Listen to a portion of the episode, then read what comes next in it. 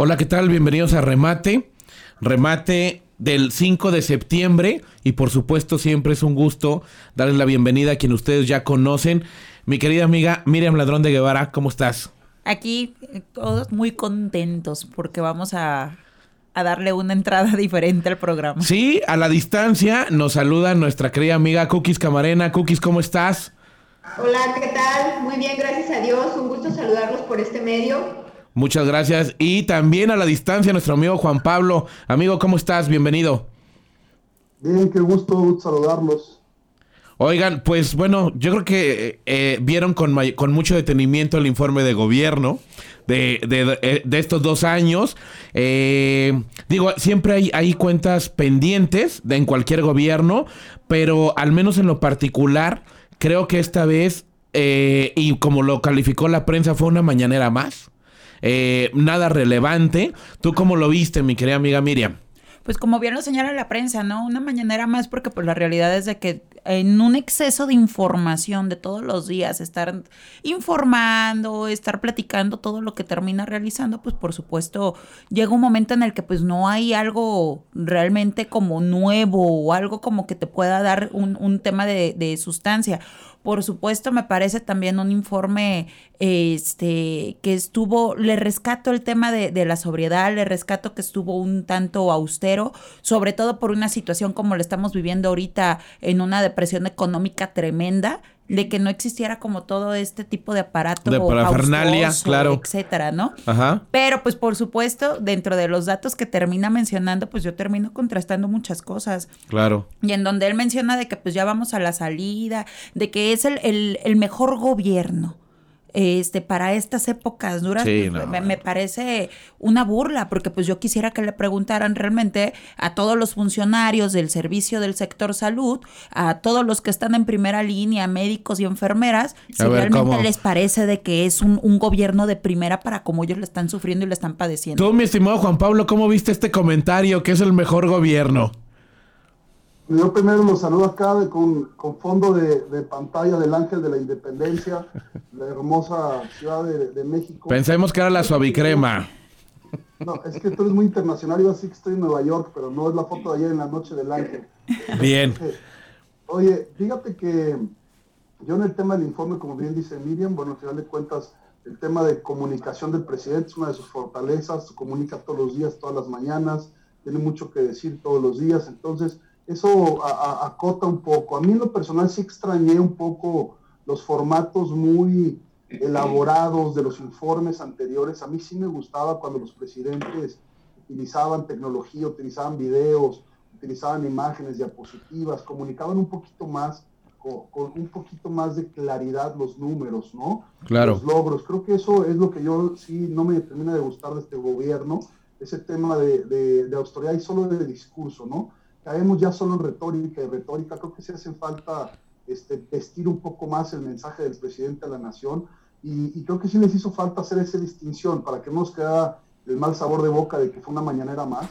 Si le hubieran metido un poquito más a la producción, un poquito más al mensaje, eh, ahora sí que la, dedicación, el tiempo y la calidad no está peleada con la austeridad. Creo que existen talentos en, en presidencia y en las secretarías en donde pudieron haber hecho algo un poquito más elaborado eh, y un poquito dejar contento a la gente que siente que el presidente no transmite las mañaneras, ¿no? Sí. Hizo falta un poquito de, de introspección. De parafernalia. Tú dices, hizo falta eh, resaltar esta figura presidencial y este rito del poder, que era obviamente muy conocido, y, yo creo que era más, lo que generaba más interés era a veces este rito que propiamente los datos que siempre han estado con, con un lenguaje aburrido y poco pedagógico para la mayoría de la sociedad mexicana. Tú, mi estimada Cookies, ¿cómo viste? Un poquito y sí difiero porque ¿De qué? recuerdo mucho cuando Peña hizo un evento con jóvenes, por ejemplo, un intercambio de ideas directo. Sé que ahorita la pandemia no permite eso que dices tú de, de la parafernalia que vayan los funcionarios al besamanos. Me refiero más bien a algo más eh, de comunicación meramente. Pudo haber sido el presidente solo con una pantalla atrás, con algunos este, instrumentos de comunicación, más que nada me refiero a eso, ¿no? O a una dinámica de contacto directo con la ciudadanía como yo recuerdo mucho esa vez que Peña Nieto hizo un foro y estaba sentado ahí con los jóvenes, algunos influencers intercambiando ideas. Sí, claro. Eso es a lo que me refiero. Ok. Cookies, ¿cómo sentiste tú el, mensaje y también esto que, mencionábamos de, los rituales del poder? Hola, ¿qué tal? Buenos días a todos. Yo los saludo desde acá, el municipio de Zapotlanejo. Eh, desafortunadamente hoy no pude estar ahí presencialmente con ustedes, pero eh, no sé si ustedes, compañeros, si me lo permiten, a mí me gustaría que comenzáramos también este análisis con los spots promocionales del presidente Andrés Manuel. Que, ya, que ya les bajaron uno. ya le bajaron uno. Sí, sí, sí, ya, ya le bajaron uno, el más polémico, creo yo. En primer lugar, debemos de dejar claro que un informe de gobierno es una rendición de cuentas de una situación general de la administración pública las acciones que se llevaron a cabo, la transparencia y los programas que se ejecutaron durante ese año. Y en este sentido, considero que el presidente pues, no cumple con los objetivos del informe de gobierno, porque si se dan cuenta, las acciones que refleja como resultado hablan más de su persona que sobre un resultado en el año que gobernó o ese año que está por entregar. En primer lugar, el presidente nos dice que el 70% de los mexicanos está de acuerdo con la transformación y hace alusión con esto a su popularidad sin presentar pruebas de los datos de los que habla. Número dos, dice López Obrador, desde los tiempos de Madero no atacaban tanto a un presidente. No, bueno, pues eso ya, eso ya está de... Victimizarse, ¿no? Como la mayoría de las veces lo ha hecho. Claro. Y menciona también en este spot que bien dices que ya lo bajaron, ayudar a los pobres es el centro del evangelio. O sea, probablemente este sea el spot más polémico, como ya lo dijimos al mencionar al Papa Francisco y proteger pues su administración ¿no? bajo criterios evangélicos, pero mencionar al Papa eh, creo yo que es un discurso totalmente fuera de un Estado laico. Claro. Creo que, que podría decirse que hasta inconstitucional, no sé cómo lo ven ustedes. Definitivamente, a mí eso me termina brincando muchísimo. Y digo, me termina brincando porque pues algo que él hace referencia es que su gobierno va a terminar siendo trascendente a partir de que va a terminar moralizándonos a todos. Entonces, aquí no nos habla de que sea un gobierno trascendente porque sí está erradicando el tema de la violencia contra la mujer, que sí me gustaría destacarlo como bien lo menciona Cookies, o sea, no está dando un tema de, de, de rendición de cuentas como tal, ni una situación de que nos pueda estar informando los datos duros como bien debiera. Entonces, más bien se está yendo a, un discurso un tanto anímico a estar como siempre y como también se hace referencia a Juan Pablo manejando muy bien la comunicación, pero pues recordemos de que pues completamente anticonstitucional simplemente por el hecho de que un informe de gobierno y sobre todo de un mandatario este en el Ejecutivo Federal pues es directamente también hasta, hasta la Cámara de Senadores, diputados, como debiera de ser. Pero ¿sabes qué? No utilizarlo nada más como mensaje Miriam, político. Cookies y Juan Pablo, o sea, creo que al final o sea, puede ser una estrategia de comunicación, pero, pero es un discurso que no conecta, ¿no? Es un discurso que dice, vamos saliendo de la pandemia, eh, eh, vamos con, con, estas políticas de gobierno cuando en la realidad no está apoyando, no vemos algo claro, entonces volvemos a lo mismo. Sí será muy su estrategia, pero es una estrategia, digámoslo tal cual, de distracción. exactamente. Es una cuestión la que comunica y otra cosa la que sucede. Entonces también creo que eh, entrando un poco al fondo de, de lo que él dijo, queda, queda de ver, porque en verdad no es nada esperanzador. No, no, no hay una, no hay, no hay cifras que dejen tranquilo a los empresarios, a quien perdió su trabajo, que digan, el gobierno va con esta acción, sigue haciendo lo mismo sobre el mismo tema. Entonces, creo que también ya, ya, ya está el desbalance muy fuerte, ¿no? ¿Ustedes cómo lo ven? Cookies.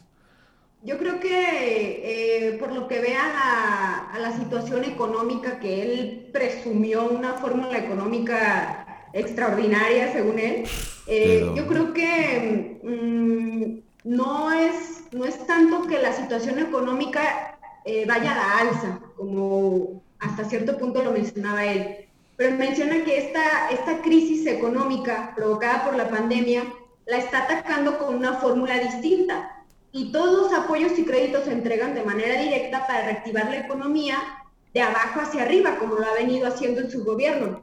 Ahora yo les pregunto, ¿ustedes creen que sea la mejor manera de resolver esto, entregando los apoyos directamente? Mira, ahorita con esa pregunta que estás lanzando, Cookie, sí me gustaría también estar resaltando y, ahorita también preguntarle sobre todo a Juan Pablo su punto de vista en esa, porque es muy asertivo en, varios puntos en, en, esa situación. Pero sí me brinca algo, pues por supuesto la situación de la economía nos da completamente en que es un ciclo y en este ciclo pues está también el tema del consumidor y el mismo consumidor pues necesita recursos y fondos para poder seguir generando generándole también a otros tantos extractos que son los generadores de empleo, ¿no? Aquí dentro de este aspecto, él mencionaba todavía en el informe de que el apoyo se le está dando primero a las personas este, vulnerables, no empresarios, y no se da cuenta que los empresarios, a final de cuentas, son los, que, terminan generando el trabajo, y, si no los apoyas, esta cadenita, por supuesto, se termina atorando. Dentro de los temas también que él destacaba en el informe y en la situación económica, es de que pues el aumento al, al salario del trabajador, que lo platicábamos aquí mismo hace algunas semanas, en el cual era ya el 16% el salario y ya empieza a anunciar que se va a elevar al 20%. Yo quiero ver realmente de qué forma lo van a incrementar los empresarios al 20% cuando lo que tú terminas generando este, como gobierno, a través de los que sí pagan impuestos, etcétera, lo estás regalando a todas estas personas, prácticamente siete de cada diez familias, como lo menciona, ¿no? Oye, Juan Pablo, y, y, también además de lo que nos comenta Miriam, ¿cómo ven las dos grandes ausencias del fiscal y del presidente de la Suprema Corte en el informe? Bueno, yo creo que primero pensé que habían sido actuadas, pero luego cuando el presidente les dice que eh, ya no me acuerdo calificativo que les pone, pero en pocas palabras les da una pequeña caricia, les dice insolentes. No, la, arrogancia de la libertad. Les dijo arrogante. Fueron, fueron, fueron sus palabras. ¿Cómo viste eso, mi estimado Juan Pablo? Venía, yo manejando y escuché esa palabra y casi hasta me, hasta me estampo. creo que este, al final de cuentas, eh, la salva ahí el presidente con ese comentario, les da un ligero coscorrón. Se me hace extraño de Hetz Manero sobre todo, porque al final de cuentas siempre está al pie del cañón con el presidente, entonces no, no logro entender las ausencias, no que sean mensajes políticos. Porque no habrá sido con toda la intención, Juanpa. No es una subordinación, pero sí un respeto hacia la investidura del presidente. Claro, y, y, el presidente de la corte también. Es que yo, yo sí creo que hay mensaje, ¿no? Miriam. Cuando lo ha solicitado, termina prácticamente hasta el mismo fiscal filtrando y lo sacamos con los Oya, termina operando exactamente a lo que necesita. ¿Dónde está la arrogancia de cuál libertad? si yo no le veo una libertad a ese fiscal. Tal vez está preparando la siguiente lo sorpresa. Hizo, sabiendo nosotros lo buen comunicador que es y el encantador de serpientes que es el presidente, capaz que hasta lo hizo con toda la intención el no llegar a pedirles a él que no que no asistieran por esa misma razón, ¿no? Para dar también un mensaje entre líneas. A lo mejor entonces Con está jugándonos el dedo en la boca a todos los conspiracionistas que creemos que fue este, una insolencia y soberbia. Pero, bueno, tal vez tal vez el fiscal sí, porque porque al final eh, es un tema, es una independencia, pero a ver, no no recuerdo algún informe con la ausencia del presidente de la Suprema Corte como poder tal cual constituido. Pero también recuerda de que ha sido uno de los poderes atacados por el tema de la opacidad. Ah, y ahorita que hablamos de opacidad, me gustaría preguntarles también a ustedes el tema de la corrupción. O sea, inicia su discurso de su informe con el tema de la corrupción. Y yo, de verdad, me, me sorprende porque todavía menciona, es que ya los, los de arriba no roban. Ah, pero los de en medio y los de abajo de su gobierno, ¿qué tal? Ah, bueno, pues él nada. Dice, él dice en esa parte de su discurso, no seré recordado por corrupto. O sea, su principal legado será purificar la vida pública de México, como él lo dijo, y no permitir la impunidad. Pero pues yo digo, una cosa es lo que se dice y otra cosa es lo que se hace, ¿no? Claro. Vimos hace unos días como no solo Andrés Manuel justificaba los actos de corrupción de su hermano, sino también su esposa y todo su equipo de trabajo. O sea, ¿realmente ustedes le creyeron eso?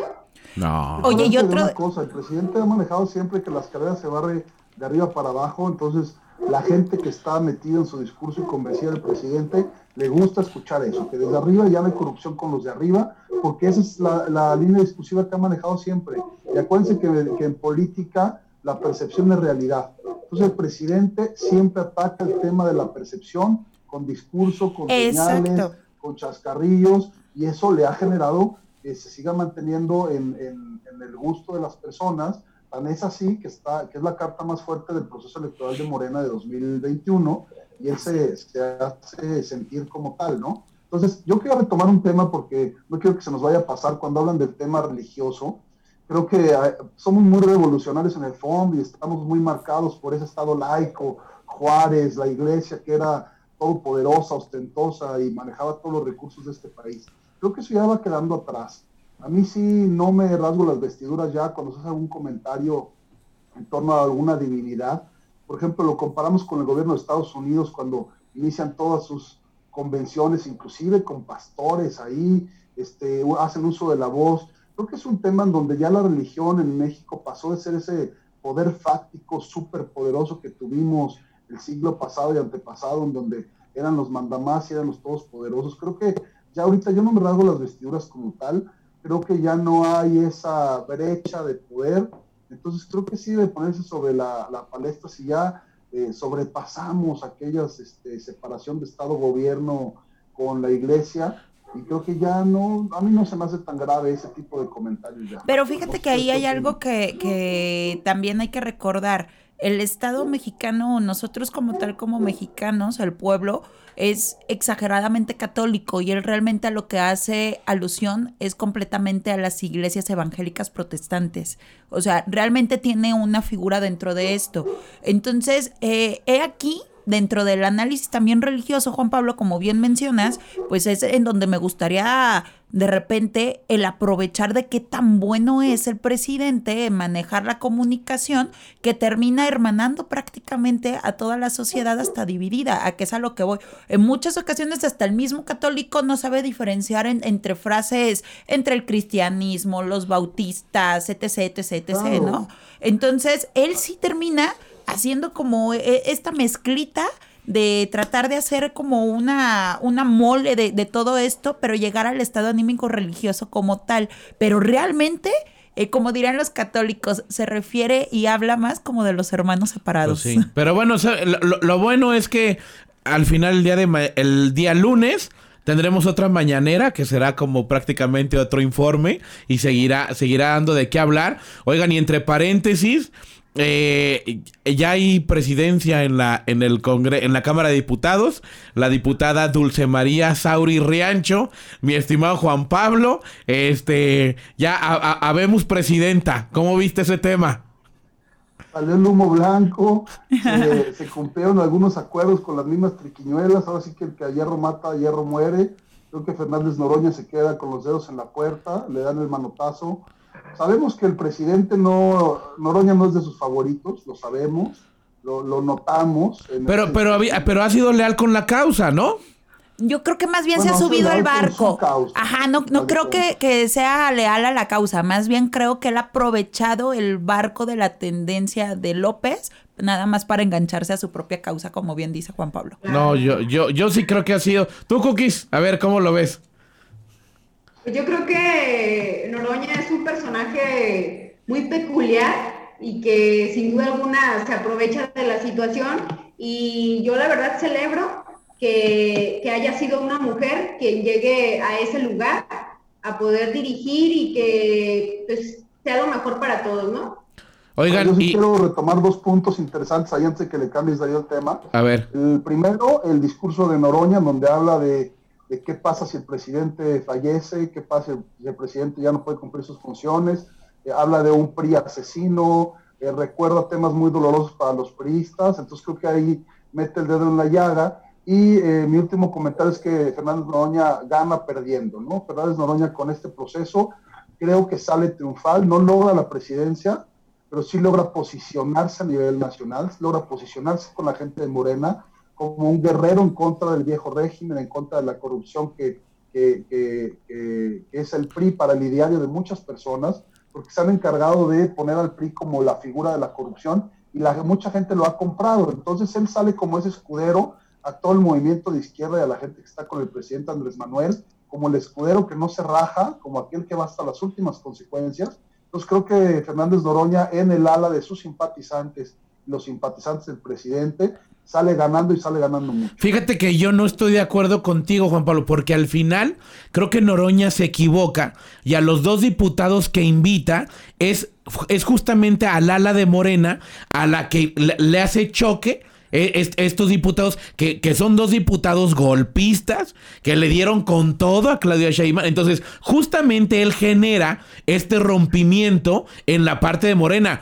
Sí, y yo, yo en verdad creo que el posicionamiento que tiene Noroña es de, de, de, pan y circo, digámoslo tal cual, porque no, yo no lo recuerdo como una aportación, porque siempre que sube, que sube a la cámara es con, con un discurso incendiario, de acusación, pero más allá no queda, o sea, parece un portavoz incendiario de una cuarta T, pero que no llega más ahí. Ese posicionamiento ya lo tenía, es muy conocido verlo en los vagones, creo que va a seguir así, ojalá tuviera un posicionamiento como con un político que tiene los años como él tiene, que, que, ya obviamente no, se hierve la primera, pero pues no, resultó que se equivocó en la operación, resultó grabando un Twitter ahí triste en, en, en alguna banqueta diciendo qué es lo que les pasa al poder a los inteligentes y a los otros, entonces yo, yo difiero contigo, mi querido amigo, pero de esto se trata remate. En esta, en esta diferencia creo que encontramos una coincidencia, amigo, porque nos referimos a grupos distintos tú hablas del círculo rojo, sigues hablando de aquellos este, políticos y los que hacen y saben hacer política. Yo me refiero al ciudadano de a pie, aquel que tiene al presidente Andrés Manuel en su cocina o en su sala, o en su cuarto, el que, el que lo escucha y lo ve como esa imagen de transformación. A eso sí les llegó Noroña, eh, con ellos sí mete un gol. Esa gente no se mete en los detalles y no les importa que si el diputado Toledo fue asesino, que si el otro. Eso está muy en el círculo rojo y eso va distanciando los liderazgos de la gente, porque creo que eso es lo que debemos de aprender del presidente Andrés Manuel y creo yo que en este caso de Noroña, ellos no se dirigen a los círculos rojos, ellos están dirigiéndose a la gente que está en la calle, a la gente que escucha ciertos este, tensos y solamente ve señales, no ve este, la información y no tiene conocimiento de cómo se mueve la política, de quiénes son los actores, ellos simplemente ven colores, ellos simplemente ven mensajes pragmáticos. Y creo que ahí es en donde gana. Y como bien dice, se desgasta con los de Moreno, pero bueno, Fernández Noroña siempre ha sido incorrectamente, políticamente incorrecto con el círculo rojo. y le ha dado. A nadie sorprende. Sí, le ha, dado tal... tanto que ha sobrevivido durante todo este también pues los mensajes de Noroña, tan solo en su Twitter, o sea, de qué manera se dirige a la, a la sociedad en general. Es un personaje que, que da nota todos los días y que le llega a la gente, como bien dice Juan Pablo, que le llega a la gente de a pie. Nada más vean cómo son sus lives en Facebook, en Twitter, este, todo lo que comenta la gente en redes sociales. De verdad creo que Noroña, dentro de muy su estilo, muy, muy cuestionable, yo, yo jamás me vería eh, apoyando a un amigo que hiciera esas barbaridades, pero creo que sí permea en gran parte de la sociedad. Bueno, es, que termina siendo disruptivo. ¿no? Como dices, Juan Pablo, o sea, políticamente incorrecto, pero, pero es una política disruptiva, ¿no? Ah, pero Convenenciera. Sí, no, claro, porque al final también, ojo, termina operando como, como justamente lo que dice que en la causa no va. O sea, termina yendo en contra de políticas que él utiliza y que trató de hacer, y es ahí donde creo que se le cae el discurso. Pero claro, en esta estrategia de comunicación, nada más se pone como. Muy al estilo de los políticos populistas. Sí, pues, claro, sí, no, bueno, pues para, para qué. Están tan de moda. Eh, exacto. Oigan, y otra buena. Ya inicia el proceso electoral federal el 7 de septiembre. Este, obviamente, creo que, creo que para el INE representa, ya lo habíamos hablado, muchos desafíos y muchos retos. Desde inicio, desde el tema presupuestal, de todo lo que se va a requerir, pero al final también es una elección pesada. Este, de muchísimos cargos, de 15 gobernaturas. Entonces, ahí vienen las campañas. Yo creo que la, la sociedad está diciendo no, por favor. Pero son, este, digo, se puede pintar de otros colores eh, esta elección que viene. ¿Ustedes cómo la ven? Cookies, ¿tú cómo, ¿tú cómo ves este inicio del proceso?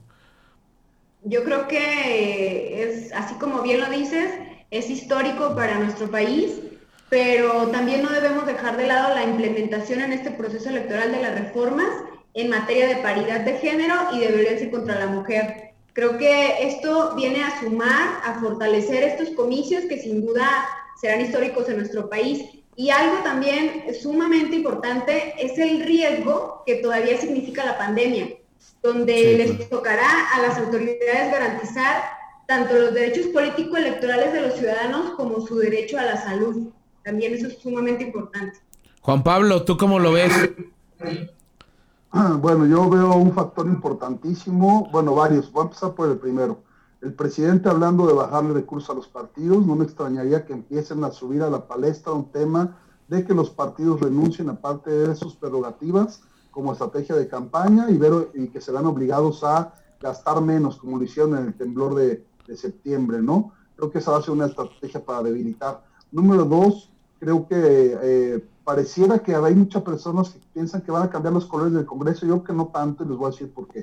Primero, el tema de la pandemia, como dice Cookies, creo que muchas personas no van a ver condiciones de seguridad para la salud para acudir a las urnas. Entonces mucha gente va a poner primero su salud antes de ir a votar a una urna donde manoseó ya cientos de personas antes, donde va a haber filas, donde va a haber aglomeraciones de personas, a diferencia de Estados Unidos que ya hemos visto una tendencia precisamente en ese sentido, que la gente está pidiendo votar por correo. Eso te habla del temor que existe de muchas personas y creo que principalmente de un estrato eh, de educación y socioeconómico alto, que son por naturaleza los que están en contra del proyecto del presidente Andrés Manuel. Entonces creo que muchos de ellos se van a quedar en sus casas, no va a haber eh, una afluencia de votos y de por sí que el tema de movilización en todas las elecciones, ustedes que son expertos en esos temas de movilizar el día de, creo que se va a complicar muchísimo, ¿no? Entonces, pues esperemos, creo que no va a haber mucho las encuestas como tal, Morena está muy arriba, falta decisión de candidatos, creo que eso va a ser disruptivo,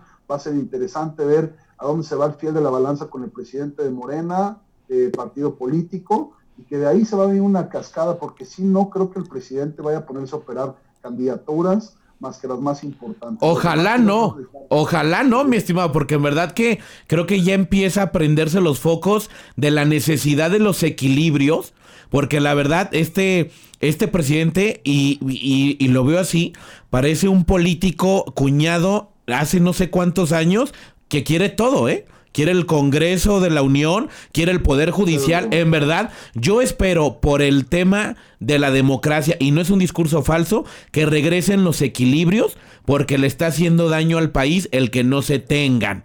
Así que espero que sí cambien, que sí cambien los colores. Esperamos eso, pero yo creo que esa esperanza hay que mandar la cartita al niño Dios, amigo. No, no, no, hay que hacerlo, hay que hacerlo para que se haga. Oye, y el tema de las gobernaturas, Miriam, este, 15 estados.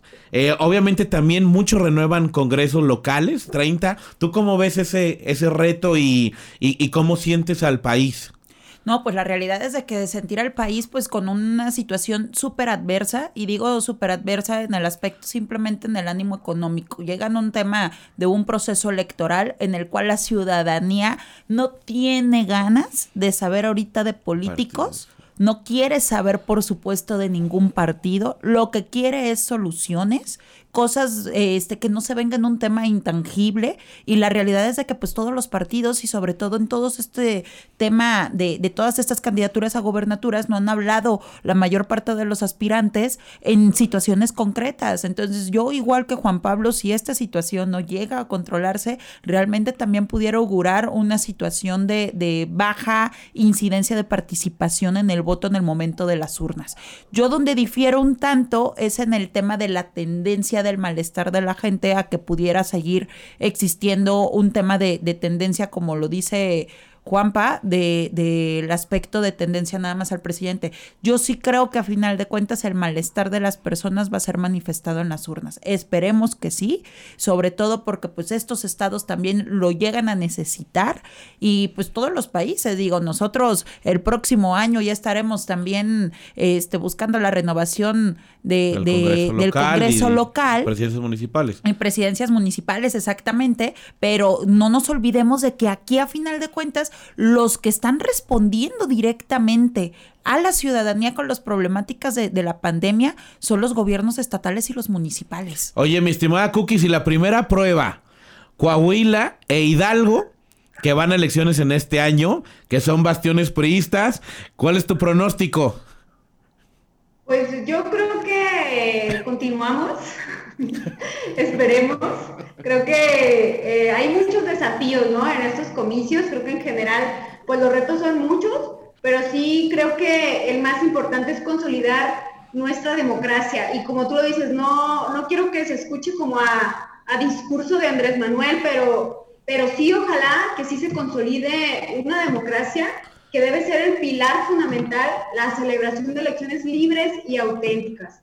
Dios quiera que así sea. Y que al final, como dice Miriam, eh, que se vea eh, quizá el descontento de la gente plasmado en las urnas y que los que son ahora gobierno no estén dando antes de las elecciones patadas de abogado porque se sacan de la manga cada as que ver, para ver la manera, ¿no? De pues, tratar de convencer a los que no están convencidos aún. Pues mi estimada Cookies, ahorita que tienes la, la cámara, Muchas gracias. Seguramente le vamos a seguir dando seguimiento porque va, porque va a haber de todo. Este proceso seguramente dará mucho de qué hablar. Pero ahora que están a la distancia, Cookies, muchas gracias por haber estado en remate. Nos vemos a la siguiente. Esperamos que ya no sea a la distancia, pero te deseamos este todo una excelente semana. Muchísimas gracias, me dio mucho gusto verlos, aunque sea por este medio. Les mando un abrazo y a toda la gente que nos ve, suscríbanse, denle like a nuestra página en Expresión al Aire. Gracias. Mi estimado Juan Pablo, comentario final antes de despedirnos. Pues bueno, creo que la elección de este año ya se ha pospuesto tanto que parece que se va a emparejar. Eh, no sé si va a alcanzarse a, a celebrar en septiembre, octubre, creo que no ha quedado muy claro, me ha estado posponiendo eh, iba a ser un termómetro para 2021, pero creo que ya no va a ser un termómetro, ya es. parte de la elección 2021, entonces esperemos a ver cómo les va. Eh, creo que fue una semana de mucho movimiento, el presidente sigue en su línea discursiva, veamos qué pasa en la elección de Estados Unidos, no hay que perderla de vista, hay que estar muy atentos todos ahí en redes sociales, siguiendo a Donald Trump y John Biden, porque se están poniendo buenas las cosas del otro lado del río Bravo. Saludos a todos y aquí estamos. Gracias, Juan Pablo. Y aquí le estaremos dando seguimiento. Amiga Miriam, tu comentario y antes de la despedida. pues que esperemos la realidad de que este con el informe de nuestro presidente pues nos dejemos de tantos datos nada más al aire y que empecemos a ver resultados, ¿no? Y que entre eso pues realmente también necesitamos ir viendo un poquito más en lo concreto en este proceso electoral que va a estar bastante interesante.